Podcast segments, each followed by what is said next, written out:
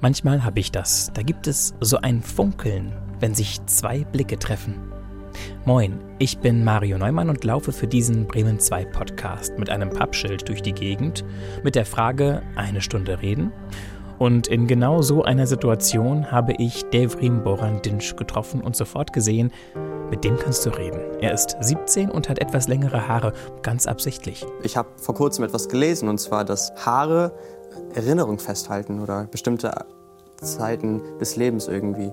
Und ich fand das ganz interessant und ich trage halt die Erinnerungen irgendwie die ganze Zeit mit mir. Im Leben von Devrim gab es auch schwere Zeiten. Das fing im Kindergarten an und ging in der Grundschule weiter. In der Oberschule war dann irgendwie so ein Punkt, wo da konnte ich nicht mehr und da war ich schon so zwei Jahre, hatte ich Depression, habe mich nicht mehr rausgetraut und war nur in meinem Bett und das war so der Tiefpunkt meines Lebens mit zwölf. Ich hatte Angst vor den Menschen in der Umgebung, ich hatte Angst gemobbt zu werden und dann habe ich irgendwie selber hinbekommen, rauszukommen, würde ich sagen. Wir hatten schon eine ganze Weile geredet, als er mir von diesem Tiefpunkt erzählt hat. Ich habe mich dann noch getraut, nachzufragen, weshalb andere Kinder meinten, sie müssten Devrim fertig machen. Weil ich sehr feminin war, weil ich mich gut mit Mädchen verstanden habe und ich war eigentlich, ich weiß nicht, für mich war ich immer normal. Ich wusste nie, was falsch mit mir ist. Sie haben gesagt, dass ich ein Mädchen sei, sie haben gesagt, dass ich äh, schwul bin, die haben gesagt, dass ich deutsch bin. Sowas habe ich ganz oft mitbekommen und dass ich, ja, dass ich einfach falsch bin, dass ich mich verändern soll. Und das hat so dazu geführt, dass ich halt einfach am Boden war. Ich finde es immer noch beeindruckend, wie ruhig und entspannt Devrim das erzählt und was er sich mit 17 schon alles für Gedanken macht. Ich finde, er hätte sogar das Zeug zum Bundeskanzler. Auf jeden Fall würde ich erstmal Plastik verbieten. Ich würde auf jeden Fall viel für die Umwelt tun, ÖPNV ausbauen, dass wir Menschen viel schneller irgendwie von A zu B kommen, dass wir, huh, dass wir anfangen, in sozialen Brennpunkten was zu verändern, dass wir sagen, wir integrieren die Menschen wirklich. Aus dem Funkeln des ersten Blickkontakts wurde ein großes Strahlen auf unseren Gesichtern nach einer bewegenden Stunde Reden. Bitteschön, hier ist sie, in eurer ARD Audiothek. Hallo, Devrim. Hallo. Ich habe Ihren Nachnamen zwar eben schon mal kurz gehört, als wir uns kurz äh, vorgestellt haben, als Sie reingekommen sind, aber ich, ihn, ich kann ihn noch nicht sagen. Ich habe ihn noch nicht gemerkt. Wie ist Ihr ganzer Name bitte? Also mein ganzer Name ist Devrim Boran Dinch. Das wird D-I-N-C geschrieben, also mein Nachname. Und Devrim Boran ist mein Name, von meinem Vorname. Dinch ist der Nachname? Genau. Also Herr Dinch? Ja, Herr. Kann ich Ihnen sagen? Ja, können Sie sagen. Klingt aber komisch für Sie, oder? Das ist nicht so, wie Sie angeredet werden meistens. Nee, ich werde nie Herr Dinch angesprochen. Aber wann ändert sich das? Was ähm, glauben Sie? Ich glaube, wenn ich im Berufsleben bin oder wenn ich in einer Arztpraxis bin, werde ich Herr Dinsch genannt. Wann waren Sie zum letzten Mal beim Arzt? Gestern war ich bei der Kieferorthopädie und ich bekomme demnächst eine Zahnspange. Großartig. ähm, ja. eine feste, so richtig. Ja, genau. Eine feste Zahnspange. Und wissen Sie für wie lange? Mir wurde gesagt ein Jahr, jetzt wurde gesagt eineinhalb Jahre und ich schätze mal zwei Jahre und ich bin gespannt. Ganz ehrlich, Sie sind nicht begeistert? Nee, gar nicht. Ich habe gezögert, ein Jahr. Ich habe im September 2020 die Bestätigung bekommen, aber bin jetzt erst dazu gekommen, die Zahnspange einsetzen zu lassen. Sich darum zu kümmern? ja. Weil Sie es absichtlich ein bisschen auf die lange Bank geschoben haben, ja. verbummelt haben. Ja. Aber jetzt gucke ich natürlich unweigerlich auf die Zähne, auf Ihren Mund. Das sieht eigentlich alles ganz gut aus. Ja, aber ich habe ein kleines Problem mit den unteren Kiefer. Und zwar meine unteren Zähne kommen gegen meinen Daumen und es entzündet sich andauernd. Und jetzt muss ich mich darauf einlassen. Das heißt, Sie haben einen zu tiefen Biss? Ja, genau, einen Tiefbiss habe ich auch. Und einen Überbiss. Aber es ist nicht so schlimm. Das kriegt man wieder hin, sagen die mhm. Chirurgen, das kriegt die man Kieferchirurgen. Hin. Ja, das kriegt man wohl hin. Aber hätte man das nicht früher wissen müssen oder erkennen können? Welcher Zahnarzt hat da geschlurrt? Auf ja. wen sind Sie sauer? Ich weiß nicht mehr ganz genau, wie der Kieferorthopäde hieß, aber das war einer in Neustadt. Und der meinte, als ich zwölf war, dass ich keine brauche. Und jetzt war ich vor kurzem, weil meine vorderen Zähne ein bisschen hervorstanden, beim Kieferorthopäden. Dann haben die mich überzeugt und ich bin jetzt dabei. Ungewöhnlich, dass Ja. man mit, wie alt sind Sie? 17. Also mit 17 Jahren noch mal eine Zahnspange verpasst bekommt. Ja. Und Sie konnten aber überzeugt werden, dass das wirklich funktionieren wird oder haben Sie daran Zweifel? Ja, ich habe tatsächlich Zweifel, weil mir von allen Seiten gesagt wird, mach das nicht. Ich habe vor kurzem gehört, dass einem Freund von mir den Kiefer gebrochen wurde, weil die das irgendwie nicht hinbekommen haben. Und da hatte ich irgendwie mega Angst, dass ich sogar den Termin abgesagt habe. Und ja, die haben mich irgendwie trotzdem überzeugt. Gut, ein entzündeter Gaumen macht ja auch keinen Spaß. Nee. Also, Da kann man nichts mehr essen, man kann nichts mehr schmecken. Erzählen Sie, wie, wie fühlt sich's, wie lebt sich's mit einem Gaumen, der entzündet ist? also es ist nicht so schlimm. Das ist hinter den Schneidezähnen so ein kleiner Punkt, der sich andauernd entzündet. Und dann kann ich nicht drauf beißen und es berührt dann immer die Entzündung und dann stört das beim Essen und ist einfach so ein Nachteil, den man nicht haben muss. Und ja, deshalb will ich den jetzt beheben. Was essen Sie am liebsten? Es ist schwer zu sagen. Ich esse am liebsten Tomaten und ansonsten ernähre ich mich auch gerne pflanzlich. Ganz vegan. Nicht ganz vegan, aber auf einem guten Weg dahin. Gut, Schweinefleisch essen Sie sowieso nicht, schätze ich mal, vermute ich mal. Doch, also hatte ich auf jeden Fall davor gegessen, jetzt nicht mehr, weil ich jetzt vegetarisch bin. Als Deutsch-Türke finde ich das sehr ungewöhnlich. Das stimmt. Also man sieht das nicht oft und ich habe auch mit den ich wurde sehr oft konfrontiert auch äh, und äh, ich finde das sehr ungewöhnlich, weil ich ich bin auf die Welt gekommen nicht als Türke oder als Moslem? als Moslem und muss mich nicht an die gesellschaftlichen Regeln halten, die irgendwie also meine Eltern sind Aleviten und bei uns essen die Schweinefleisch und trotzdem essen meine Eltern nicht Schweinefleisch, weil es eben gesellschaftlich nicht akzeptabel ist. In der Aber- türkischen Community wird es nicht gesehen gerne. Nee, also das ist so eine Sache, da will sich niemand dran trauen irgendwie. Was sind Aleviten? Aleviten sind eine Minderheit in der Türkei. Man sagt, sie gehören auch zu den Muslimen. Da sind einige Unterschiede.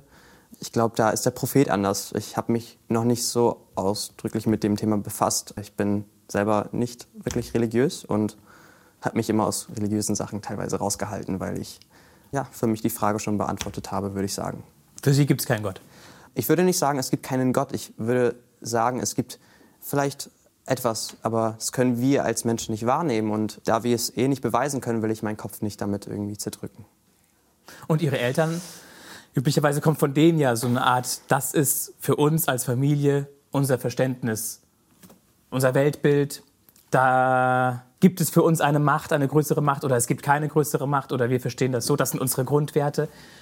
Die haben Ihnen auch nicht nahegebracht, das ist Gott oder so ist Gott oder Also meine Eltern waren da relativ offen, würde ich sagen. Meine Mutter hat mich nie irgendwo hingezwungen, wo ich nicht hin wollte.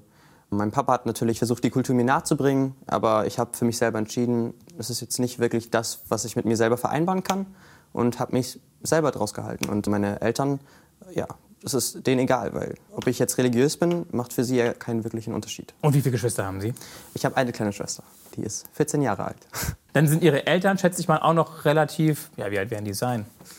Jung, Ja, mittelalt. äh, Wie empfinden Sie es? Das ist doch die Frage. also meine Es Eltern geht ja um, um Ihre Perspektive, Ja. hier bei einer Stunde reden. Alter ist so eine Sache, ich persönlich achte nicht wirklich sehr drauf. Ich finde, man hat eine gewisse Reife und daran kann man den Menschen abmessen. Und ich finde, meine Eltern sind jung. Ja, gut. Ich habe Sie ein bisschen älter geschätzt, als ich Sie getroffen habe. Das war ein ganz kurzer Augenblick. Wir haben lange gesucht vorher schon. Das war im Bremer Westen, im Stadtteil Gröpeling, an einer sehr lebendigen, belebten Kreuzung. Und ich glaube, wir beide haben erst nur mit unseren Augen geredet. Und dann haben Sie das Schild gesehen. Was haben Sie gedacht? Dass ich es toll fand, dass es endlich mal so eine Möglichkeit gibt, auch in Gröpeling irgendwie, ich sag mal, gehört zu werden oder dass man gefragt wird, oh, ich möchte, möchtest du mit mir reden oder möchtest du mal ins Radio? So das habe ich noch nie in Gröpeling zuvor gesehen und dann fand ich das super toll und dachte mir so, wer, wenn nicht ich? Super. Wie Sie zu so einer Selbstverständlichkeit, zu so einer Grundüberzeugung kommen, das wollen wir gleich genauer herausfinden. Sie haben vorhin schon kurz verraten, dass man noch nicht viel von Ihnen mitbekommen haben dürfte oder müsste, aber dass das durchaus noch passieren kann. Das heißt, Sie scheinen ein paar Ideen und Visionen und Ziele zu haben in Ihrem Leben. Ja, auf jeden Fall. Was es damit genau auf sich hat, das machen wir gleich nach den kleinen Fragen des Lebens. Sie dürfen drei Fragen ziehen, bitte. Mögen Sie Kinder und mögen Kinder Sie? Ja, ich mag Kinder. Und Kinder mögen mich. Also wenn ich in der Bahn bin, schauen mich Kinder oft an und ich finde es immer ganz lustig. Oder wenn ich mit meinen kleinen Nichten bin, dann finde ich immer ganz schön. Wie alt sind die? Äh, die sind vier, drei, irgend so aus dem Dreh. Ja, Alter haben wir ja schon gesagt, ist nicht so. Und die gucken sie an, weil sie ein bisschen längere Haare haben. Manchmal einen Zopf.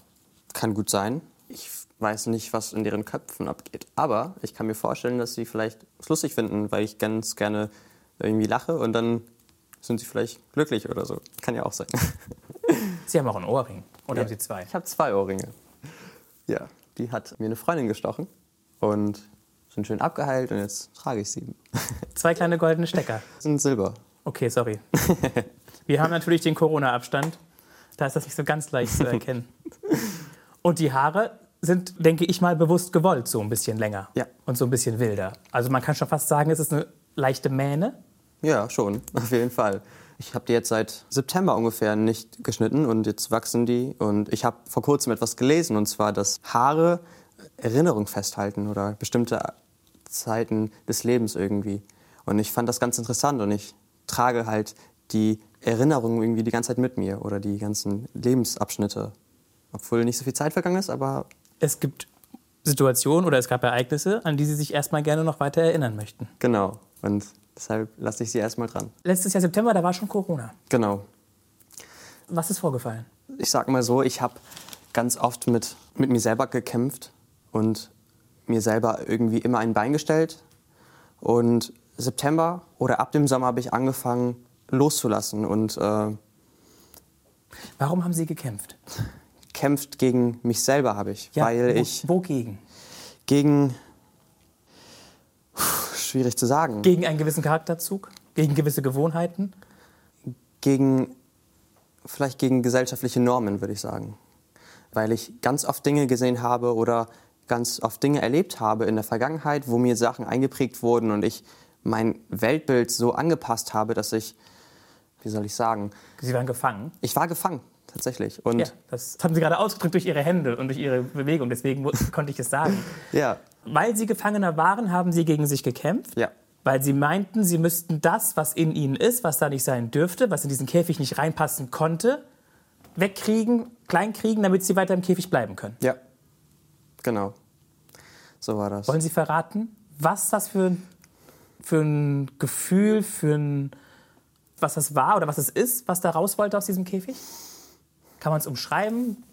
Ich würde eher sagen, das wahre Ich in mir äh, herauskommen wollte. Das, was ich eingeprägt oder was, Ja, ja, was mir eingeprägt konkret, äh, das äh, wäre mir jetzt, das vielleicht komme ich irgendwie, vielleicht komme ich irgendwie im Laufe des Gesprächs dazu. Gut. Und, ja, Ja. genau. Okay, es gab mehrere Momente seit vergangenem Jahr September, Ja. wo was passiert ist. Können Sie das erzählen? Also ich würde sagen, es waren Veränderungen in meinem Leben, dass ich ab dem September habe ich angefangen, die Welt anders zu sehen. Und ich hatte Erleuchtungen, sage ich mal, und ich habe angefangen, mehr zu verstehen und Konflikte und Ereignisse mit meinen Freunden vielleicht auch, die den Umgang mit Menschen allgemein und einfach, dass ich Menschen besser kennengelernt habe. Und ich will diese Ereignisse in meinem Kopf behalten und mich immer daran erinnern. Und, Und in Ihrem Leben erstmal noch Genau. behalten, indem Sie sie in Ihren Haaren speichern. ja, Das mit den Haaren, glaube ich, ist übrigens wirklich so. Ich habe mich auch schon mal mit Frisuren beschäftigt. Es ist ja auch ein Zeichen der Trauer, wenn man die Haare abschneidet. Wenn zum Beispiel ein geliebter Mensch einen verlässt oder wenn irgendetwas sich ereignet hat, weswegen man trauert, dann schneidet man sich die Haare komplett ab. Damit lässt man auch alles zurück. genau. So sehe ich das auch. Und ich habe mir vorgenommen, wenn ich bereit bin, dann schneide ich sie mir ab, weil ich damit einen Neuanfang einleiten möchte. Ein neues Level der Selbstständigkeit, der Eigenständigkeit, der Genau. Freiheit, Genau. wenn Sie das erlangt haben. Ja. Kam das, weil Sie irgendeinen Podcast gehört haben oder irgendein schlaues Buch gelesen haben oder irgendeiner Rede zugehört haben? Diese Erleuchtungsmomente? Oder kamen die einfach so aus dem Nichts? Haben Sie Sport gemacht? Haben Sie irgendwelche illegalen Substanzen konsumiert? sind Sie schnell Auto oder Fahrrad oder Motorrad gefahren? Alles schwierig, Sie sind erst 17. Sie könnten aber auch trotzdem Auto fahren. Das kann man. Man darf es noch nicht. Auto bin ich nicht gefahren. Aber äh, ich hatte genug Zeit, um nachzudenken. Und ich würde sagen, es hat darauf aufgebaut, was auch in den letzten Jahren passiert ist. Und ich konnte Zusammenhänge bilden. Und ich würde sagen, dass ich durch die Sommerferien Zeit für mich hatte, dass ich nicht abgelenkt war von Schule und auch durch die Pandemie, dass ich nicht arbeiten gehen musste, dass ich mal nicht abgelenkt war und mal mich voll und ganz auf mich konzentrieren konnte. Und das gab mir den Raum, einfach mal meine Gedanken klarzustellen und einfach mal aufzuschreiben, was geht es mir eigentlich und wohin will ich und wie ist meine Welt überhaupt. Und seit diesem Punkt habe ich angefangen, das Wissen, was mir Menschen geben, aufzunehmen und zu verstehen, was mir die Menschen vielleicht auch sagen wollen. Weil wir im Alltag oft auch vergessen, dass wir Gefühle haben und dass wir Wissen teilen. Und das Wissen, was wir uns gegenseitig geben, ist schön und damit wachsen wir. Und ich würde auch sagen, damit bin ich auch gewachsen teilweise. Für mich hört sich das alles sehr spannend an, aber immer noch ein bisschen abstrakt. Aber ich möchte das einfach mal so äh, stehen lassen. Also Sie haben einfach nur in Anführungszeichen nachgedacht und dann genau. ein paar Sachen aufgeschrieben und das war's. Sie haben keine Pilze genommen. Ich habe keine Pilze genommen, nein. ich habe keine Pilze genommen, nein, noch nicht. Ich sage noch nicht, weil ich, das habe ich sogar mit meiner Mutter abgeklärt, dass ich irgendwann mal gerne mal Pilze nehmen würde. Einfach nur für dieses Bewusstsein erweitern. Und ich bin sprich ganz offen und ehrlich darüber. Ich finde es ganz interessant, was so psychoaktive Stoffe machen können. Und ich sehe mich noch nicht bereit für so ein Erlebnis. Die nächste Frage bitte. Können Sie gut tanzen? ja, weil ich mal an einem Volkstanz teilgenommen habe oder an einer Gruppe, die Volkstanz betreibt. Und Alevitische Volkstänze? Die auch, aber auch kurdische, türkische, einfach, ich würde sagen, mediterrane Tänze einfach. Und das nennt sich Folklore und da habe ich so dieses Gefühl für das Tanzen entwickelt und ich glaube, das passt auch super, denn ich plane demnächst auch in einen Tanzkurs zu gehen und ich würde schon sagen, dass ich von mir behaupten würde, dass ich Potenzial habe. Frage. Darf man Witze über Ihre Frisur machen? oh Mann, ja. Also neulich ist mir auch etwas passiert. Und zwar habe ich einen Minijob bei einem Einzelhandel und da räume ich Waren ein. Und da kam ein Senior zu mir und meinte, liebe Dame, können Sie mir bitte helfen? und das fand ich mega witzig. Und hat er es dann verstanden, dass Sie keine Frau sind oder hat er es nicht geblickt? Ich hoffe mal, dass er es verstanden hat. Ich habe dann aber auch aus Höflichkeit. Aus Höflichkeit nichts gesagt. Habe dann aber auch geredet natürlich und äh, ich glaube, er hat es schon verstanden, aber er hat sich nicht dafür entschuldigt. Man sieht ja auch Ihren Adamsapfel, wenn Sie sprechen, bewegt er sich ja im Hals. Ja, aber an der ich Kehle vorne. Ja, ich war mit dem Rücken zu ihm, deshalb hat er das, glaube ich, noch nicht verstanden. Aber ja gut, lange Haare, Stecker im Ohr. Ja. Ist Ihnen Ihre feminine Seite auch wichtig? Die Frage finde ich ganz schön, weil ich glaube, dass wir alle ein 50-50 haben. Und klar, ist es mir wichtig und ich würde nicht sagen, dass ich auch ich bin, wenn ich meine feminine Seite zurückhalte. Und das, ich, das war auch vielleicht das, was ich sagen wollte, dass ich diese feminine Seite irgendwie auch unterdrücken wollte in der vorherigen Frage. Genau. Devrim Boran. Genau. Boran ist der zweite Vorname. Ja. Mit Bindestrich oder ohne? Ohne. Und was finden Sie schöner, Devrim oder Boran? Devrim. Devrim. Und was bedeutet das? Revolution. Wirklich? ja, wirklich. Ihre Eltern haben Sie Revolution genannt? Genau. als kleines Baby schon? Ja. Weil Sie so viel geschrien haben? Nein, das wussten Sie ja gar nicht, als Sie auf die Welt kamen. Nee, also meine Eltern haben sich gestritten zwischen Devrim und Boran und dann hieß es dann am Ende Devrim Boran. Und, und was heißt Boran? Äh, Boran, das weiß ich tatsächlich nicht. Devrim heißt auf jeden Fall Revolution und den Namen trage ich mit Stolz, würde ich sogar sagen. Ja, auch ein bisschen mehr, glaube ich. Also, Sie haben ja schon erzählt, dass Sie sich viel Gedanken machen mhm. um unsere Gesellschaft, ja. um das Miteinander. Um sich selbst machen Sie sich auch Gedanken. Sie haben eben bei den kleinen Fragen des Lebens erzählt von dieser Begebenheit, als Sie ein älterer Herr bei Ihrem Nebenjob im Supermarkt, schätze ich, für ein Mädchen oder eine Frau gehalten hat. Wie sehen Sie das alles? Ich meine, das ist ja auch kontrovers, gerade auch in der deutsch-türkischen Community, zu der Sie ja auch schon ein Stück weit gehören, oder? Nicht? Mhm. Homosexualität, unterschiedliche Geschlechtsidentitäten, transsexuelle Menschen, bisexuelle Menschen. Was ist da so Ihre Auffassung und wie steht die vielleicht im Gegensatz zu Ihrem sozialen Umfeld? Also in der türkischen Kultur ist das nicht gerne gesehen, würde ich sagen. Das, Gleichgeschlechtliche Liebe. Genau. Man kennt es ja aus der Politik. Äh, Erdogan ist gegen die gleichgeschlechtliche Ehe. Und so sehen das ganz viele andere Bürger auch. Und ich glaube, dadurch entstehen ganz viele geheime Identitäten, die viele Menschen für sich behalten und so ein bedrücktes Gefühl in der ganzen Gesellschaft auch teilweise, weil ich würde sagen, dass sowas, wenn man jemanden verbietet, das zu tun, was er gerne machen würde. Oder einfach das zu leben, was er ist. Ja, das auf jeden Fall. Dann bedrückt dich das und ich glaube, so geht es ganz vielen Türken in der Türkei und deshalb müssen sie sich irgendwie teilweise geheim halten und ich finde es sehr schade, weil in meinem Umfeld ist es nicht so. In meinem Umfeld mit meinen Freunden, da kann jeder sein, der sein will und ich habe ganz viele Freunde, die, die nicht binär sind, die homosexuell sind, die bisexuell sind und die sich nicht als nicht mal labeln wollen. Und das finde ich immer ganz interessant und ich würde mir wünschen, dass die Welt langsam auch teilweise erwacht und von diesen konservativen, von dieser toxischen Maskulinität und all diesen Formen einfach mal weggeht und sich von diesen Rastern, von genau vorgefertigten Kästen, in die man reinkommt und fertig. Von diesem Bild einfach, von diesem der Mann ist stark, die Frau ist eine Hausfrau und du musst Kinder machen und du bist nicht erfüllt, wenn du kein Kind auf die Welt bringst. Sowas in der Art und ich, das ist, ich glaube auch ein, teilweise. Das ist einfach falsch aus Ihrer Sicht. Das ist falsch, auf jeden Fall. Und ich kann mir selber nicht beantworten, warum Menschen nicht für Offenheit sind und warum man Menschen überhaupt sozusagen die Identität raubt oder Menschen nicht den Raum gibt, offen zu sein. Und ich kann das nicht verstehen und es tut mir leid für viele Kinder auch oder für viele Menschen allgemein aus verschiedenen Ländern auch, die eben sowas auch erleben und so viele Menschen, die einfach nicht die sein können, wer sie wollen. Und ist das ein Grund mit, warum Sie sich auch von Religion abgewandt haben? Ja.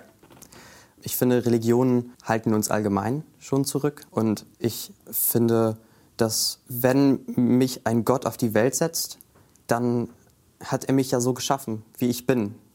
Und ich frage mich, was ein Allmächtiger dann in der Position dann von mir erwartet, wenn er mich so auf die Welt bringt und warum er mich testen möchte. Also was habe ich denn getan, dass ich beweisen muss, dass ich ein guter Mensch bin? Und das frage ich mich und deshalb würde ich sagen, dass ich diesem Konzept nichts abgewinnen kann. Genau. Aus Ihrer Sicht gibt es nichts, was Sie leisten müssten, um irgendwie zu erweisen, dass Sie gut seien. Ja. Und dann frage ich mich, was denn bitte gut und schlecht sein soll und wer sich in welchem Kontext kann denn jemand behaupten, dass was gut ist und was ist denn schlecht? Ich meine, wenn ein, ein Adler eine Maus fängt, dann hat sie ihr Mal, aber für die Maus ist es dann schlecht. Und dann müssen wir schauen, aus welcher Perspektive wir das betrachten. Und wenn wir sagen, oh, der Adler ist jetzt schlecht, weil er eine Maus gefangen hat, obwohl er nur seinen Hunger erfüllen wollte. Und so geht es bei allen Dingen. Ich kann mir nicht vorstellen, warum mir dann jemand sagt, okay, du bist schlecht, wenn du das machst und du bist gut, wenn du das machst. Ja, und die Maus ist schlecht, wenn sie bei uns zu Hause die Sachen anknabbert und die Lebensmittel auffuttert. Sie hat doch nur Hunger. Oder die Ratte. Ratten sind ja ganz verhasste Wesen. Ich weiß nicht, wie es für Sie ist, aber ich kenne es so, dass wenn man eine Ratte sieht, man das immer eklig findet. Ich persönlich freue mich immer über jedes Tier, was ich sehe. Ich liebe Tiere und ganz besonders auch Säugetiere. Das habe ich in den letzten Monaten auch gelernt, dass Tiere mir sehr heilig geworden sind und dass ich in jedem Tier etwas anderes sehe und das ist sehr schön. Und ich glaube, dass wir Menschen uns so weit von der Natur entfernt haben, dass wir Dinge als ekelig betrachten. Dabei haben wir zum Beispiel die Ratten hergebracht oder die Tauben, die wir jeden Tag sehen. Das habe ich auch vor kurzem noch gelesen, dass wir die Tauben hier domestiziert haben, um Nachrichten zu übermitteln. Und dann finden wir sie blöd, wenn sie hier sitzen und dann auf die Gebäude kacken. Und das ist auch so eine Sache Natur. Und ich finde, Natur und Mensch. Natur und Mensch. Das ist konfliktreich. Ich denke das jedes Mal, wenn ich ein überfahrenes Tier am Straßenrand sehe. Hier, das ist dieser Konflikt zwischen technischem Fortschritt, menschlicher Evolution und der Natur in ihrer Ursprünglichkeit, in ihrer Freiheit, einfach die Wege gehen zu wollen. Vielleicht Zeit für eine Revolution. Devrim, was haben Sie für Pläne? Wie ist das? Also, oder muss ich Herr Dinsch sagen? Äh, ich darf Devrim und Sie sagen, oder? Genau. Klar ich würde nicht sagen Revolution oder vielleicht doch, ich weiß es nicht. Ich wünsche mir auf jeden Fall von den Menschen, dass sie langsam erwachen und mal für sich selber die Zeit nehmen und einmal reflektieren, was wir wirklich brauchen. Okay, Ihr Wunsch ist das eine. Das, was Sie mit Ihrem Leben anstellen, okay. das andere. Gibt was? es da konkrete Ideen, was Sie oh, ja, okay. machen wollen? Wann schreiben Sie Ihr erstes Buch? Oder wollen Sie einen YouTube-Kanal starten und Influencer werden? Also welche, welche gedanklichen Experimente haben Sie schon mal gewagt? Ein Buch schreibe ich, also ich weiß nicht. Ich Schreiben Sie tatsächlich? Ich, würd, ich, ich schreibe auf jeden Fall. Ich würde sagen, das sind eher Memoiren, die ich schreibe. Ich schreibe meine Gedanken auf, die Fragen, die ich im Alltag habe und sammle sie einfach. Was war die letzte Frage, die Sie aufgeschrieben haben, bitte? Puh. Oder die vorletzte? Eine, die Ihnen gerade einfällt, von der Sie erzählen können. Da muss ich überlegen. Überlegen Sie in Ruhe. Ich wollte nämlich auch fragen, was ja. Ihr letztes erstes Mal war oder Ihr jüngstes erstes Mal. Und ich habe nämlich auch eins heute erlebt. Ich habe heute zum ersten Mal in meinem Leben mein jüngeres Kind zuerst in die Betreuung gebracht, bevor ich das ältere Kind in die Betreuung gebracht habe. Das habe ich in dieser Form noch nie gemacht. Das war mein erstes Mal. Und es war auch ein bisschen aufregend, weil ich zeitlich alles so auf die Reihe kriegen musste, dass alles klappt. Und dass das ältere Kind auch pünktlich da erscheint, wo es erscheinen soll. Das war ein erstes Mal für mich heute. Ich finde, erste Male sind sehr schön. Und auch sowas Kleines ist auch was Schönes. Und ist auch toll. So, jetzt ihr. Jüngstes erstes Mal. Mein jüngstes erstes Mal, ähm, Ich kann es Ihnen sagen, ich weiß es. was denn? Als Sie hier reingekommen sind und sich hier hingesetzt haben und der Mikro angesteckt bekommen haben, war es das erste Mal, dass Sie für ein Podcast-Interview Hallo gesagt haben. Nein, das war gemein. Daran habe ich gar nicht gedacht. Okay, an was haben Sie gedacht? Ich würde sagen, dass ich angefangen habe, kein Fleisch zu essen. Das war mein jüngstes erstes Mal, mich davon zu lösen und dann einfach mal zu sagen, nein, ich mache das jetzt nicht. Und wie war's? Also wie wurde darauf reagiert, als Sie Nein gesagt haben? Ja, da musste ich mir das wieder erkämpfen irgendwie teilweise. Auch zu Hause mit dem Essen. Es wurde nicht gleich akzeptiert.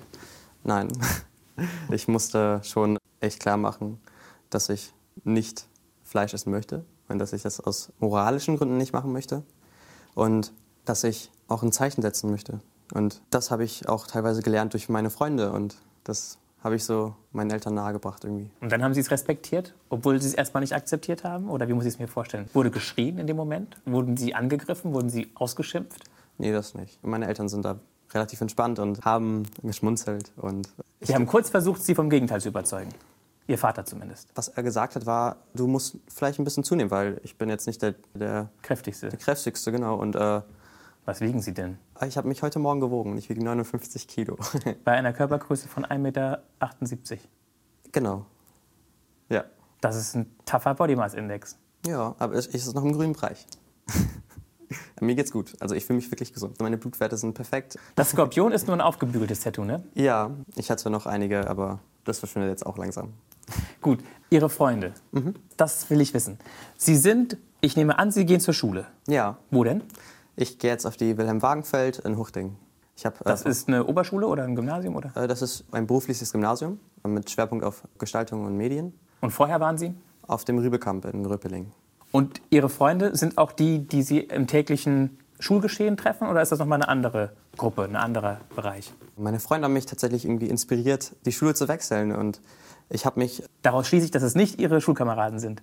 doch, denn die Schule, zu der ich gewechselt habe, da sind Großteils meiner Freunde und Ja, ja, aber das waren ja auch schon vorher Ihre Freunde. ja, ach so, ja, okay, ja. Dann waren Ihre Freunde zu dem Zeitpunkt, als Sie noch auf dem Rübekamp waren, nicht unbedingt nur Ihre Mitschüler vom Rübekamp. Ja, Sondern, genau. wo kamen die her? Wie, wie, hatten Sie die, wie entstanden die Kontakte? Da bin ich sehr, sehr gespannt drauf, was da jetzt für eine Antwort kommt. Vielleicht ist es gar nicht so kompliziert, aber Das hat auch mit dem September zu tun. Im September komme ich immer öfters ins Viertel und da habe ich sozusagen auch irgendwie eine neue Welt entdeckt. Und da habe ich ganz viele Menschen kennengelernt. sind Sie in irgendeine Gruppe geraten? Das hört sich so ein bisschen an, wie wenn Sie in irgendeine Sekte gekommen Nee, wären. ich habe durch einen Freund, der im Theater schauspielert, den lieben Asis, mit dem bin ich immer öfters ins Viertel gegangen und der hat mir seine Freunde gezeigt und dann haben wir uns kennengelernt. Und Da habe ich so meinen Weg ins Viertel gefunden, würde ich sagen. Und da habe ich ganz viele Menschen kennengelernt, die mich inspiriert haben. Also habe ich schon richtig verstanden, dass Sie sozusagen über einen eine neue Community entdeckt haben. Und zwar in einem bestimmten Bremer Stadtteil. Das muss ich für die, die es nicht wissen, erklären. Das Viertel ist das äh, Steintor-Ostertürviertel in Bremen. Das wird einfach das Viertel genannt. Das ist so das alternative Szeneviertel, wo viele künstlerische Leute sind, wo äh, auch viel Kultur ist, wo es inzwischen sehr teuer ist, was zu kaufen oder zu mieten ja, wo auch Drogenhandel an Straßenecken bekannt, stadtbekannt stattfindet, offen auch, wo es einfach alles gibt. Also von abgeranzten Leuten, von einem Prostitutionsstraßenabschnitt bis hin zu intellektuellen Künstlern, Freaks, die da irgendwie ihre Heimat gefunden haben. Ja. Und, das, und das Leben dort prägen. So, und das heißt, über einen Kumpel haben Sie Zugang bekommen zu so einer gewissen Community, so möchte ich es mal behaupten. Ja. Waren das auch junge Leute oder waren die älter? Oder? Ja, das waren auch junge Leute. Die waren ungefähr in meinem Alter und dann haben wir uns kennengelernt und dadurch habe ich noch mehr Leute kennengelernt und dann habe ich noch mehr kennen Leute kennengelernt. Weil Sie nämlich vorhin auch gesagt haben, in meinem sozialen Umfeld sind viele Menschen, die nicht in ihre geschlechtliche Identität festgelegt sind, sondern ne, die auch von diesen ganzen Konventionen gar nichts halten. Mhm. Da habe ich mir schon gedacht, das ist aber nicht das typische Umfeld, was in Gröpeling so vorherrscht. Ja. Oder vielleicht auch nicht in einer Schule, die dort vor Ort ist, unbedingt. Ja. Und jetzt haben Sie mir den Schlüssel quasi geliefert durch diese Verbindung zum Viertel. Und mhm. ja. Ich finde es sehr schade, auf jeden Fall, dass es nicht so ist in anderen Stadtteilen. Ähm, aber glauben Sie, das kann sich ausbreiten? Ich glaube, ich bin das Beispiel dafür, dass das eben möglich ist. Und ich glaube auch, dass es in naher Zukunft vielleicht auch passieren kann. Und da müssen wir alle dazu beitragen, dass das auch passieren kann. Weil wenn wir jetzt zum Beispiel das Gröpelinger Viertel anschauen, dann merken wir, dass das so teilweise vernachlässigt wird, dass man denkt, oh, die Leute sind da mega konservativ und die wissen nichts von der Welt. Von diesem Bild müssen wir uns ja auch trennen. So, es gibt auch Menschen, die wollen, nur sie werden nicht gehört. Also das muss man auch noch, mal kurz erklären. Gröpeling ist halt ein Stadtteil, der sehr stark von der deutsch-türkischen Community dominiert wird. Mhm. Es leben aber auch viele Menschen aus Bulgarien, Osteuropa, aus Nordafrika, arabischen Ländern, Persien, ne, Iran, so die ganze Ecke. Also querbeet. Eigentlich, es gibt eigentlich nichts, was es nicht gibt in Gröpeling. Genau. Aber es ist eben ein Stadtteil, der eher als sozialer Brennpunkt gesehen wird. Ja. Und äh, der auch immer bei den, äh, bei den Studien, die erhoben werden zu Einkommen oder zu Bildungsstand oder so, immer ziemlich das Schlusslicht darstellt. Und der auch ein bisschen vermüllt ist, wo es schon Offensiven gab vom Innensenator Bremens aus, dass man sagt, wir gehen hier jetzt vor mit einem Ordnungsdienst, auch mit Leuten, die auch gewisse Sprachen sprechen, um mit den Menschen vor Ort ins Gespräch, in den Dialog zu treten und zu sagen, werft euren Müll bitte nicht einfach ja. auf die Straße oder stellt eure Säcke nicht einfach auf die Straße, sondern nutzt das Müllabholungssystem, das es in Deutschland gibt. So, all diese Dinge sind da so ein bisschen, prägen schon auch ein bisschen das Straßenbild mit und das Stadtbild. Und diese Kreuzung, an der wir uns getroffen haben, die ist auch wirklich, die hat etwas anderes, etwas untypisch Deutsches. Sie ist sehr hitzig, finde ich. Sie ist sehr hektisch. Sie ist ja. auch ein bisschen aufgekratzt. Die ganze Atmosphäre dort, so habe ich zumindest empfunden, nach den zwei Stunden, die wir da wirklich geguckt und gesucht haben nach jemandem, der bereit ist, mit uns dieses Experiment einzugehen, diesen Podcast mitzumachen, eine Stunde zu reden, sich zu öffnen. Das war schwer. Wir haben da frustrierte Leute getroffen, die einfach nur uns da schon zugetextet haben, aber die gar nicht mitgehen wollten, die sich gar nicht darauf einlassen wollten, wirklich was zu erzählen. Und ja, also ich gebe Ihnen da recht. Das ist, es gibt, glaube ich, ein Selbstbild von Gröbelingen, das, was Sie ja auch ein Stück weit mit bestätigen und gleichzeitig auch das Bild von außen. Und das ist ziemlich deckungsgleich, glaube ich, oder? Mhm. Das Gröbelinger Selbstbewusstsein ist nicht gerade das Beste. Ja, also ich würde schon sagen, dass man im Alltag auch irgendwie damit konfrontiert wird, dass man aus Gröpeling kommt.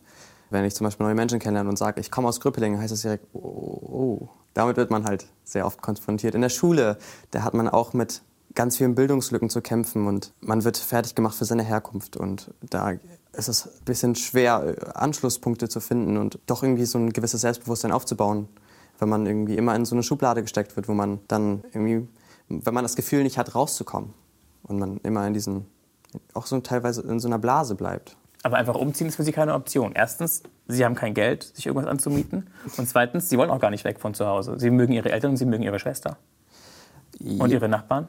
Meine Nachbarn sind super toll und ich mag meine Nachbarn. Und ich glaube, dass wenn ich umziehe, dass ich das auch teilweise vermissen werde. Dass, dass ich das Umfeld auch vermissen werde. Weil ich habe das Gefühl, mich verbindet schon irgendwas zu diesem Stadtteil. Ich wohnen, wohnen Sie 17 Jahre in einem Reihenhaus, in einem Mehrfamilienhaus, in einer Etagenwohnung? Wie muss ich mir das vorstellen? Wie sieht Ihr Zimmer aus? Ist es klein, ist es groß?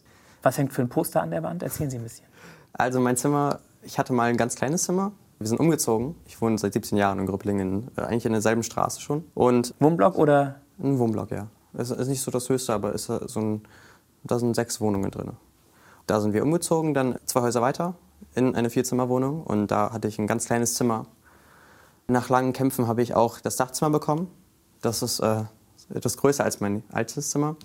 Und mein Zimmer ist super gestaltet. Ich habe Pflanzen drin, ich habe eine Kunstwand, ich habe Poster von einem Baby, was Wein trinkt. Aber auf jeden Fall sehr künstlerisch, würde ich sagen. Das Bild ist sehr schön. Wo haben Sie das her, das weinende Baby? Es trinkt Wein. Es ist so ein Engel. Es ist irgendwie. Ich habe es aus der Zeit ausgeschnitten. aus der Zeitung. Ich kann es gar nicht so gut beschreiben. Es ist auf jeden Fall kein echtes Baby. Es ist ein Gemälde. Und äh, da sind auch noch Gemälde von Freunden von mir und Selbstporträts. Und von Ihnen, die Sie gemalt haben? Die ich gemalt habe und die Freunde von mir auch gemalt haben, genau. Mit welchen Materialien malen Sie am liebsten? Also ich persönlich zeichne gern abstrakt und da hilft mir Kreide, Pastellkreide, finde ich ganz gut. Damit kann man nicht ganz gut zeichnen. Jetzt gucken wir in den Koffer. Das Leben ist eine Reise, Devrim. Und deswegen haben wir uns hier als Accessoire so einen schicken Lederkoffer organisiert mit einem Dutzend Gegenstände drin. Ihre Aufgabe ist es, sich für eine Sache zu entscheiden und kurz zu erzählen, warum es die geworden ist und keine andere. Wir haben hier eine Graffiti-Dose, Sparschwein. Ich würde die Weltkarte nehmen. Devrim Borandinsch. Warum die Weltkarte? Unsere Welt ist super schön und etwas, was nur einmalig ist. Auf jeden Fall, wenn wir vom Leben ausgehen und von der Zusammensetzung. Ich habe das mit meinen Augen nirgendwo anders gesehen und ich finde, dass die Weltkarte auch etwas Schönes ist und zeigt, dass wir Menschen schon so weit sind, dass wir unser Planeten schon ausgemalt haben und wissen, wo, wo geht's lang. Und es basiert ja auf Wissen von anderen Menschen auch. Wir und wissen, was es alles gibt, wo überall Wasser ist, wo überall Land ist. Ja, Und es ist alles besiedelt fast. Selbst in Grönland leben Menschen. ja. Und ich finde, die Weltkarte kann uns mal auch irgendwie bewusst machen, was wir eigentlich haben und was wir eigentlich pflegen müssen. Und wenn wir uns mal bewusst machen, was hier so alles ist und was wir noch nicht so entdeckt haben und was wir entdecken können. Vielleicht nicht in einem Leben, aber In mehreren Generationen. das auf jeden Fall. Und Aber ist nicht alles schon erkundet und entdeckt und kartiert? Wir müssen keine Grenze neu setzen oder wir haben keine Unklarheiten mehr, was die Kontinente betrifft. ich glaube, es geht aber auch mehr darum, was in diesen Kontinenten passiert. Und nicht um die Grenzen, die da sind. Sondern vielleicht eher um die Grenzen, die weg müssen. Das auch. Und ich glaube, dass Grenzen uns irgendwie davon abhalten. Und wenn ich so jetzt gerade rauf schaue, sehe ich Iran und da fällt mir eine Geschichte ein. Und zwar habe ich vor kurzem jemanden kennengelernt, der aus Iran oder aus Afghanistan sogar bis in die Türkei eingewandert ist, zu Fuß. Und da finde ich es krass, wenn ich so sehe, dass wir Menschen eigentlich so, dass wir Grenzen eigentlich gar nicht brauchen. Und das, das Einzige, wonach wir uns sehen, ist ein schönes Leben in Sicherheit. Und Grenzen halten uns auf jeden Fall davon ab. Wenn wir Grenzen setzen, dann setzen wir uns ja auch uns selber auch Grenzen. Und was hat dieser Mensch erzählt oder wie, inwiefern hat er Sie beeindruckt? Oder warum war das für Sie spannend, den zu treffen? Wie war die Wanderung? Was hat er davon erzählt? Das Einwandern im wahrsten Sinne des Wortes. Er hat mir von Menschen erzählt, die auf dem Weg gestorben sind. Er hat mir erzählt, dass er auf dem Weg Menschen geholfen hat, die Gre- Grenzen zu überqueren. Er hat mir davon erzählt, wie er älteren Damen geholfen hat, in Sicherheit zu bleiben, wie er auf der Straße geschlafen hat, dass er keine Angst mehr hat, durch die Welt zu reisen, dass ihm die Angst genommen wurde. Und wenn ich darüber nachdenke, dass, dass ich jahrelang hier lebe in Sicherheit und jemand aus Afghanistan hierher kommen muss, um ein schönes Leben zu führen, dann, dann nimmt mich das schon mit. Und ich glaube, wir westlichen Länder verstehen gar nicht, was das so für Ausmaß hat oder was das wirklich bedeutet, aus seiner Heimat zu fliehen. Und wenn ich jetzt darüber nachdenke, kriege ich jetzt schon wieder dieses Gefühl von, was geht hier eigentlich ab? Von so einer Art leichten Panik, von so einer Art Empörung, Auf jeden Fall. gemischt mit Ohnmacht, weil Sie auch nicht alleine irgendwie das verändern können. Ich bin auf jeden Fall sauer. Ich bin auf jeden Fall sauer, dass ich hier sitze und darüber berichte und ein Mensch das durchmachen musste. Und Sie würden gerne, dass ein Mensch das nicht mehr durchmachen muss. Ja, Und Sie wünschten sich, dass es anders wäre so. ja.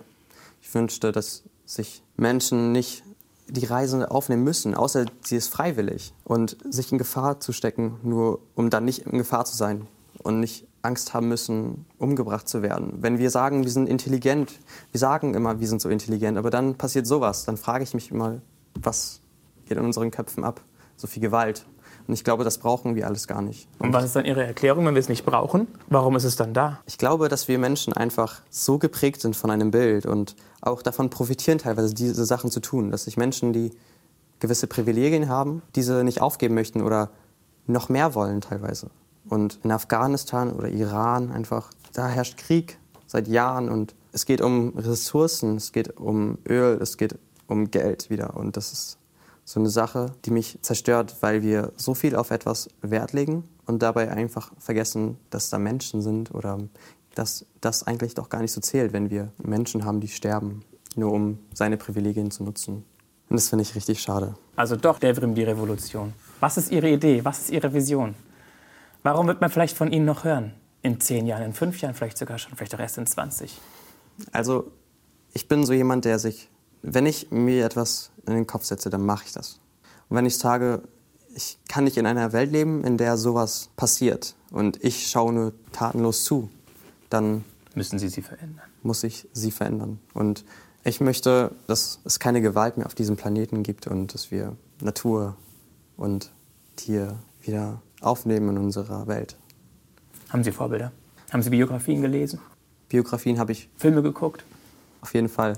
Erzählen Sie. Um ehrlich zu sein, ich schaue mir so viel an, dass ich manchmal auch vergesse, was ich mir da eigentlich anschaue. Okay, was fällt Ihnen noch ein? Aber was ich vor kurzem gesehen habe, war zum Beispiel Seaspiracy, dass sich jemand die Mühe macht, sein Leben zu opfern und irgendwo hinzureisen, wo er vielleicht getötet werden könnte, nur damit zum Beispiel Delfine oder andere Lebewesen geschützt werden können, um uns aufzuwecken und, zu sagen, passt auf, euer Konsum ist so schädlich. Und das höre ich von den Menschen um mich auch. Und die Menschen des Alltages sind auch Menschen, die mich inspirieren. Und ja. Wie heißt der Film? Seaspiracy? Seaspiracy, den kann man auf Netflix schauen. Seaspiracy. Genau, über die Fischindustrie, dass unsere Meere bis 2030 leer gefischt werden, wenn wir so weiter konsumieren, wie wir es tun. Und seitdem ich diese Dokumentation geschaut habe, kann ich einfach nicht ruhig sitzen und sagen, dass ich hier sitze und da zuschaue, wie das alles passiert. Das kann ich nicht auf mich sitzen lassen und ich muss auf jeden Fall was tun. So. Wie ist der Plan bisher? Was wollen Sie tun? Ich fange klein an, würde ich sagen. Ich möchte vielleicht ein Buch schreiben und dann Menschen zeigen, wie es vielleicht weitergehen könnte.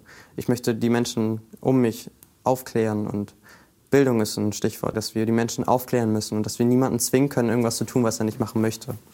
Und ich wünsche mir vielleicht später in die Politik zu gehen und da was bewegen zu können. Gesetze mit zu verfassen, Entscheidungen mitzutreffen, die dazu beitragen, dass diese Welt sich verändert. Ja. Gibt es da eine Partei, der Sie sich anschließen wollen würden? Oder ist das eine Frage, der Sie sich noch nicht gewappnet sehen? Nee, also die Frage habe ich mir noch gar nicht gestellt. Ich würde eher sagen, dass ich noch warten würde und wenn ich soweit bin, dann beantworte ich mir diese Frage. Aber haben Sie schon mal bei Jugendorganisationen von Parteien reingeschnuppert? Tatsächlich noch nicht wirklich. Wo würden Sie als erstes hingehen? Wenn Sie jetzt sagen würden, okay, dieser Mario Neumann da bei dem Podcast eine Stunde reden, da fing dann an mit, als ich anfing mit Politik, fing er an mit Parteien, jetzt mache ich mir mal eine To-Do-Liste, ich fange an mit, womit? Auf jeden Fall würde ich mir die Kampagnen anschauen für was die ganzen Politiker stehen oder wofür die Parteien stehen und welche Parteien meine Interessen am meisten vertreten. Und dann würden Sie zu der Jugendorganisation dieser Partei als erstes gehen? Ja. Und das wäre so spontan vermutlich nicht die FDP? Auf jeden Fall nicht. Nein. Vermutlich auch nicht die CDU? Nee. Die AfD auf gar keinen Fall? Nee. Die ist mir viel zu konservativ und äh, die ganzen anderen Parteien auch. Und ist mir auch ein bisschen zu viel Kapitalismus in dem ganzen Ding. Also dann eher mal gucken bei den Linken oder bei den Grünen? Das kann gut sein. Die Grünen finde ich tatsächlich sogar nicht so gut. Aber ich würde sagen, vielleicht die Linken. Ich meine, ich finde es sehr schön, wie Sie sagen, dass wir Arbeiter, also wir sind ja alle Arbeiter, Sie sind auch Arbeiter, das ganze Team, das hier ist, wir sind alle Arbeiter. Und ich frage mich, warum wir uns das gefallen lassen, wenn wir doch irgendwie dasselbe wollen, dass wir sagen, da sind reiche Menschen, Jeff Bezos, der nicht mal seine Arbeiter bezahlt und dann sind wir hier und sagen, wow, die Menschen haben sich ihr Reichtum erarbeitet, aber wir sitzen doch jeden Tag hier und halten das System am Laufen. Und dann frage ich mich, was sind wir denn wert? Und da finde ich es immer ganz schön, wie die Linken immer so dastehen wollen für uns. Und da würde ich mir schon wünschen, so, dass wir auch ein bisschen mehr Stimmen an die Linken geben. Also würden Sie sich die vielleicht als erstes anschauen? Genau. Sie sind erstaunlich weit, würde ich sagen, oder reif, wie Sie es formulieren würden, auch gedanklich für Ihr Alter, finde ich. Das erklären Sie sich vermutlich auch mit, mit ja, wo, wie erklären Sie es? Auf jeden Fall sich Zeit nehmen für Wissen und sich bilden und sich nicht nur mit der Schule bilden, sondern auch privat zu Hause mal sitzen und schauen, was einfach mal selber zu denken. Und Die Schule für Sie auch ein Ort der Selbstverwirklichung oder eher notwendiges Übel? Übel. Ich mag das System nicht. Also ich mag das Schulsystem nicht. Und ich bin sehr froh, an meiner jetzigen Schule schon mehr Freiheiten zu haben. Aber gibt es nicht auch Lehrer, die Ihnen ein Stück weit wirklich in Ihnen eine Leidenschaft wachrufen, vielleicht für Themen oder Auf jeden Fall. für Fragen oder Antworten finden? Oder? Ja, auf jeden Fall. Mein Kunstlehrer, den finde ich ganz interessant. Den kenne ich nicht so lange, aber ich finde den super interessant. Manchmal schweift er so vom Unterricht ab und dann spricht er über seinen Alltag oder über das, was er erlebt hat. Und das finde ich immer ganz schön und gibt uns Wissen, was auch nützlich ist. Und ich finde, dass wir in dem Zeitalter von, von der Digitalität auch viel mehr rausholen können aus den Schülern. Und wir sind in der digitalen Welt etwas Kollektives. Wir können unsere Gedanken speichern im Netz, können das Wissen der gesamten Menschheit, was wir jetzt haben, darauf können wir zugreifen binnen von Sekunden. Und da will ich nicht am Buch sitzen und mir das Wissen irgendwie schon teilweise selber arbeiten, wenn das schon jemand für mich gemacht hat. Und dann kann ich es ganz einfach finden. So. Und, und dann wollen Sie also nicht Wissen lernen, sondern Sie wollen lernen, wie man mit Wissen umgeht, was man aus Wissen macht, wie man. Also ich würde schon sagen, das ist so eine neue Art von Wissen erwerben, auch teilweise. Natürlich muss man abwägen, was jetzt relevant für dich ist, aber ich finde es jetzt nicht verwerflich, wenn man das Neue auch teilweise nutzt. Was gucken Sie am liebsten? Gucken Sie viel? Fernsehen? Filme? Fernsehen gucke ich gar nicht. Serien gucke ich auch eigentlich nicht. Auch keine Filme. Dokus? Dokus, hauptsächlich. Aus Mediatheken? Ja. Netflix, auch ZDF, ARD? Also ab und zu gucke ich auch mal was in der ARD-Mediathek auf jeden Fall. Aber dann eher Spielfilme, aber das mache ich ganz selten. Ähm, dann auch auf YouTube Dokus, die von BBC Earth finde ich auch ganz interessant. National Geographic finde ich auch super interessant. Ja, sonst lese ich oder mache irgendwas anderes. Und wie soll es weitergehen, wenn Sie Ihren Abschluss in der Tasche haben? Es ist nicht mehr allzu lange hin, dann sind Sie kein Schüler mehr, oder? Ja, ich habe mir die Frage irgendwie so beantwortet, dass ich sage, darüber mache ich mir erst später Gedanken. Wenn ich jetzt ich bin jetzt in der 11. Klasse und ich habe noch zwei Jahre vor mir und ich weiß nicht, wie ich in diesen zwei Jahren sein werde. Deshalb will ich mich jetzt noch nicht festlegen, aber ich plane auf jeden Fall, mir ins Jahr freizunehmen und vielleicht ins Ausland zu gehen und Kulturen kennenlernen und vielleicht durch Europa und dann Freiwilligenarbeit zu tun und auch wieder Wissen zu erwerben irgendwie teilweise. Erfahrungswissen. Sie mhm. wollen was erleben. Genau. Wo waren Sie schon? Waren Sie oft in der Türkei? Haben Sie da Familie? Die Seite von meinem Papa lebt in der Türkei und wir leben in Istanbul. Und jetzt sind sie aber gerade im Dorf und genießen ihr Leben, machen ein bisschen Dorfarbeit und ja.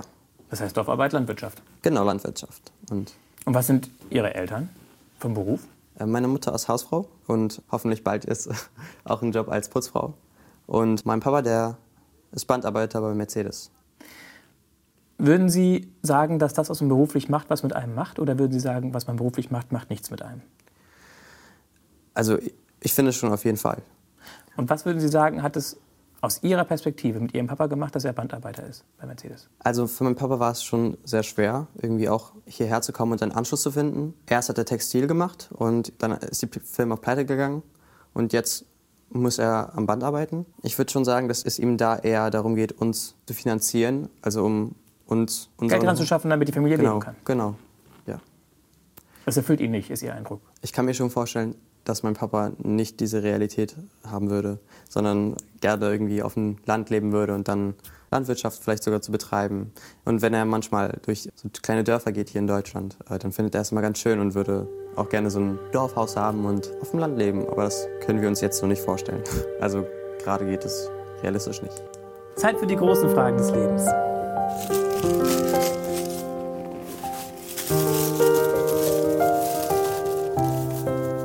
will Ihr Buch haben. Wenn es fertig ist, sagen Sie Bescheid. Wenn Sie Bundeskanzler, Bundeskanzlerin wären, was würden Sie ändern? Die Frage finde ich ganz schön. Auf jeden Fall würde ich erstmal Plastik verbieten.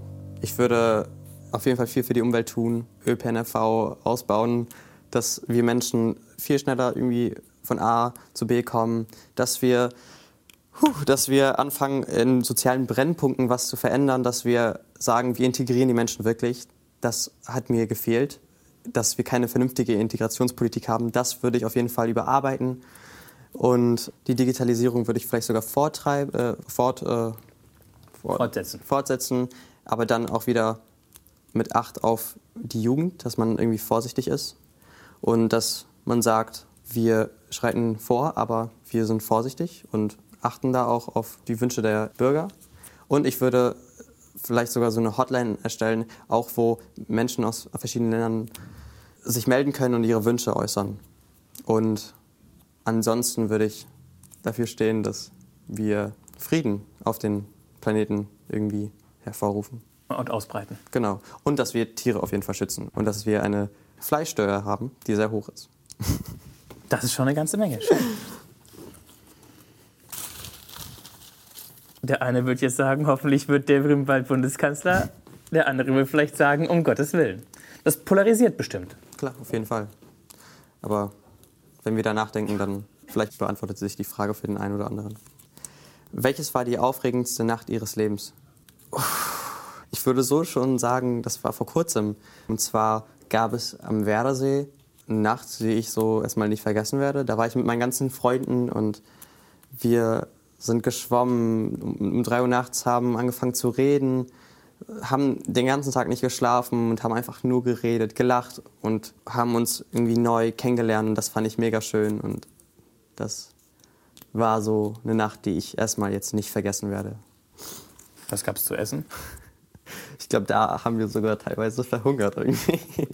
Und ein paar Snacks vielleicht. Ein paar Chips oder so? Ja. Erdnüsse. Welche Sehenswürdigkeiten möchten Sie in Ihrem Leben noch besuchen? Stiefenturm von Pisa, Pyramiden oder reicht Ihnen der Blick aufs Meer? Es ist eine sehr krasse Frage, weil ich finde, es gibt so viel zu entdecken. Aber auf jeden Fall möchte ich in den Amazonas und was ich auch gerne machen möchte, ist mit Delfinen in der Natur schwimmen und einen blauen Wal sehen. Das möchte ich auch ganz gerne. Das sind so die Sehenswürdigkeiten, die ich gerne sehen würde. Und die Pyramiden auch auf jeden Fall. So, das ist, finde ich, super interessant. Einverstanden. Vielen Dank, Devrim. Wie ist das Verhältnis zu Ihrer Schwester? Gut, mittel oder schlecht? Mittel, würde ich sagen. Ich glaube, wir sind beide in der Pubertät und da kommt man oft in Konflikte. Aber wir lieben uns auf jeden Fall.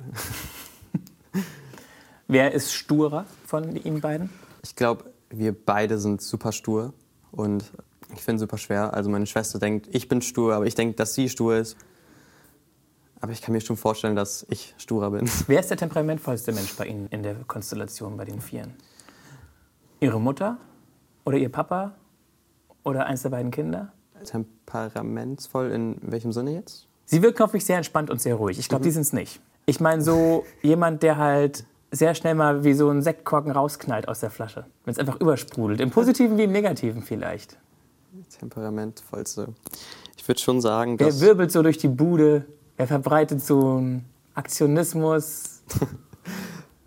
ich würde schon sagen, eher ich. Und dann mein Papa und meine Schwester dann auch. Oder ich würde sogar mich und meine Schwester gleichstellen und dann mein Papa. Meine Familie ist super aufgedreht. Mein Papa, der liebt Musik und äh, singt die ganze Zeit zu Hause. Ich und meine Schwester finden das super schrecklich. Dann kommt meine Schwester und... Was singt der denn? Der singt türkische Lieder. Und er sagt immer zu uns, wenn wir singen, dass wir kaputte Schallplatte sind, die die ganze Zeit dasselbe sagt, aber selber macht er dasselbe. Weil es ihm dann gut geht? Er liebt es. Ja. Das ist doch super. Ja. Und das haben wir auch irgendwie von ihm bekommen. Ich und meine Schwester singen beide. Und dann singen wir alle drei irgendwie zu Hause. Und dann ist da so, eine, so ein Tongespenst irgendwie die ganze Zeit im Haus. ja. Welche Werte haben Sie aus Ihrer Familie mitbekommen? Bodenständigkeit. Mein Papa ist der bodenständigste, den ich kenne. Und der Empathie vollste Mensch, den ich kenne. Mein Papa sorgt sich um uns, er ist sehr fürsorgend und meine Mutter ist auch sehr empathisch und dass ich auf die Natur achten soll, das habe ich auch ganz viel mitbekommen. Und das finde ich super schön. Und manchmal denke ich mir, hm, was haben mir meine Eltern dabei gebracht? Aber dann überlege ich und dann sehe ich einfach wirklich, wie schön es eigentlich war, sie als Eltern zu haben.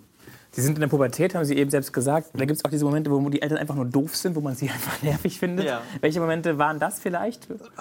Gab es Vorschriften, die Sie unnötig fanden? Ja, ja. Auf jeden Fall war es so, dass ich früher nicht länger als 9 Uhr draußen bleiben durfte. Das früher heißt, als Sie noch 15 waren? Genau. Das fand ich super schlimm, dass keine Freunde zu mir kommen dürften, weil meine Schwester zu Hause sei. Dass ich nicht bei anderen schlafen darf. Und Immer noch nicht? Doch, jetzt schon. Jetzt haben meine Eltern kein Problem mehr damit, weil ich schon so oft rebelliert habe. Da war ich so, Mama, hört auf, das, wir sind hier nicht in der Türkei oder so, weil die ganz oft irgendwie was im Internet lesen und dann denken sie, oh mein Gott, das kann hier auch passieren. Und das heißt, die erste kleine Revolution haben Sie schon hinter sich? Ja, wenn man es so sehen mag. Gab es noch irgendwelche Tiefpunkte in Ihrem Leben bisher? Ja. Und Möchten Sie darüber sprechen? Ja, klar. Erzählen Sie. Es gab mal eine Zeit, da war ich in der Grundschule und im Kindergarten hatte ich schon ganz viel Mobbing-Probleme und dann später in in der Oberschule war dann irgendwie so ein Punkt, wo da konnte ich nicht mehr und da war ich schon so zwei Jahre, hatte ich Depression, habe mich nicht mehr rausgetraut und war nur in meinem Bett und das war so ein, der Tiefpunkt meines Lebens, würde ich sagen. In welchem Alter? Mit zwölf habe ich das Ganze so miterlebt. Wie haben Ihre Eltern reagiert? Haben Sie sie verstanden oder haben Sie nicht verstanden, was los ist? Meine Mutter hat das nicht ganz gemerkt, ich glaube, weil sie es selber nicht wusste, weil ich konnte auch sehr gut sagen, mir geht's gut. Oder ich habe selber gerade in dem Moment gar nicht verstanden, was mit mir falsch war. Und meine Mutter kannte es auch nicht, weil sie das ja auch noch nicht erlebt hat. Und dann habe ich es irgendwie selber hinbekommen, schon rauszukommen, würde ich sagen. Und wie? Indem ich mich getraut habe und meine Angst überwunden habe. Und Wovor hatten Sie Angst? ich hatte Angst vor den Menschen in der Umgebung. Ich hatte Angst, gemobbt zu werden. Und das war so, so ein Punkt, da habe ich gedacht, es ist eigentlich vielleicht doch nichts falsch mit mir. Und dann habe ich mich getraut und meine Angst überwunden und habe mich langsam, langsam immer mehr an Menschen herangetraut und habe meine ersten Freunde gefunden, die mir dann so ein bisschen die Augen geöffnet haben. Und dann ging das immer so weiter. Und es waren immer so kleine Meilensteine, die ich hatte. Und jetzt sitze ich hier und erzähle darüber. Wahnsinn, oder? Ich Das ist finde keine es fünf Jahre her. ich find's super krass. Wie lange hat dieses, dieses Moment gedauert? Ein paar Monate oder ein paar Wochen? dass ich so jetzt, Dass ich, Sie, dass Sie so richtig am Boden waren. ich glaube, es war so schleichend, dass ich, ähm, Warum wurden Sie gemobbt? weil ich, ähm, weil ich sehr feminin war, weil ich mich gut mit Mädchen verstanden habe und Konnten äh, Sie nicht gut Fußball spielen? doch, ich habe sogar im Verein gespielt. Ich habe Tura? ähm, nee im SVGO, das ist in Oslepshausen und da habe ich gespielt und dann habe ich auch Schwimmen gemacht und ich war eigentlich, ich weiß nicht, für mich war ich immer normal. Ich war, wusste nie, was falsch mit mir ist und Die anderen meinten aber, mit Ihnen wäre etwas falsch. Mhm. Und wie offen haben die das artikuliert? Haben die auf Türkisch mit Ihnen gesprochen oder auf Deutsch? ähm, auf Deutsch. Was haben die gesagt? Die haben gesagt, dass ich ein Mädchen sei. Sie haben gesagt, dass ich äh, schwul bin. Die haben gesagt, du bist. Das habe ich auch gehört, dass ich deutsch bin. Sowas habe ich ganz oft mitbekommen und dass ich, ja, dass ich einfach falsch bin, dass ich mich verändern soll. Und das war auch, glaube ich, so ein Punkt da. Das hat so dazu geführt, dass ich halt einfach am Boden war. Weitere Tiefpunkte. Weitere Tiefpunkte. Ich glaube, der Lockdown hat, hat mir wirklich Angst gemacht, weil ich Angst hatte, wieder in, in diesem Loch zu stecken oder wieder in dieses Loch zu kommen, wo ich wieder Angst habe, wo ich gerade mich geöffnet habe. Wenn jetzt der Lockdown kommt, habe ich wieder Angst irgendwie. Das habe ich mir irgendwie eingeredet und das war so der letzte Tiefpunkt, an dem ich mich noch erinnern kann. Genau. Wo ist Ihre Heimat? Meine Heimat ist die Welt. Ich sage nicht, dass ich hier in Deutschland verheimatet bin, aber auch nicht in der Türkei. Ich bin einfach ein freier Mensch, würde ich sagen. Wenn wir den Strich ziehen und sagen, das ist die Geschichte Ihres Lebens, das ist die Geschichte von Devrim Boran Dinç. Was sagen Sie? Wie packen Sie es zusammen? So kurz und knackig als Quintessenz Ihrer 17 Jahre. Und vielleicht auch als Quintessenz all dessen, was noch drin steckt, was Sie alles noch rocken wollen. Was ist die Geschichte Ihres Lebens? Ich würde sagen, wenn im Chaos ein Baum umstürzt und da etwas stirbt, dann könnte aus diesem Baum etwas Neues erwachen. Und ich würde das so beschreiben, dass ich sage, ich habe nie aufgegeben und habe aus dem, was ich hatte, auch wenn es ein Schicksalsschlag war, das Beste rausgezogen. Und ein bisschen Chaos. Sehen Sie sich als so ein Baum, der, ja, das tun Sie. Ja. Danke, dass Sie uns erzählt haben aus Ihrem Leben. Es war Danke. sehr persönlich, Dankeschön für die Plattform, die ich hatte. war sehr unmittelbar, war vielleicht auch ein bisschen schwierig für den einen oder anderen, das auszuhalten oder anzuhören oder mitzugehen. Aber ich finde es sehr wertvoll und ich freue mich sehr darüber. Dankeschön. Das war eine Stunde Reden, der Podcast von Bremen 2 hier in der ARD Audiothek. Es gibt noch mehr Folgen. Es gibt alte Menschen, es gibt junge Menschen. Einfach stöbern und weiterhören. Ich bin Mario Neumann. Wir hören uns.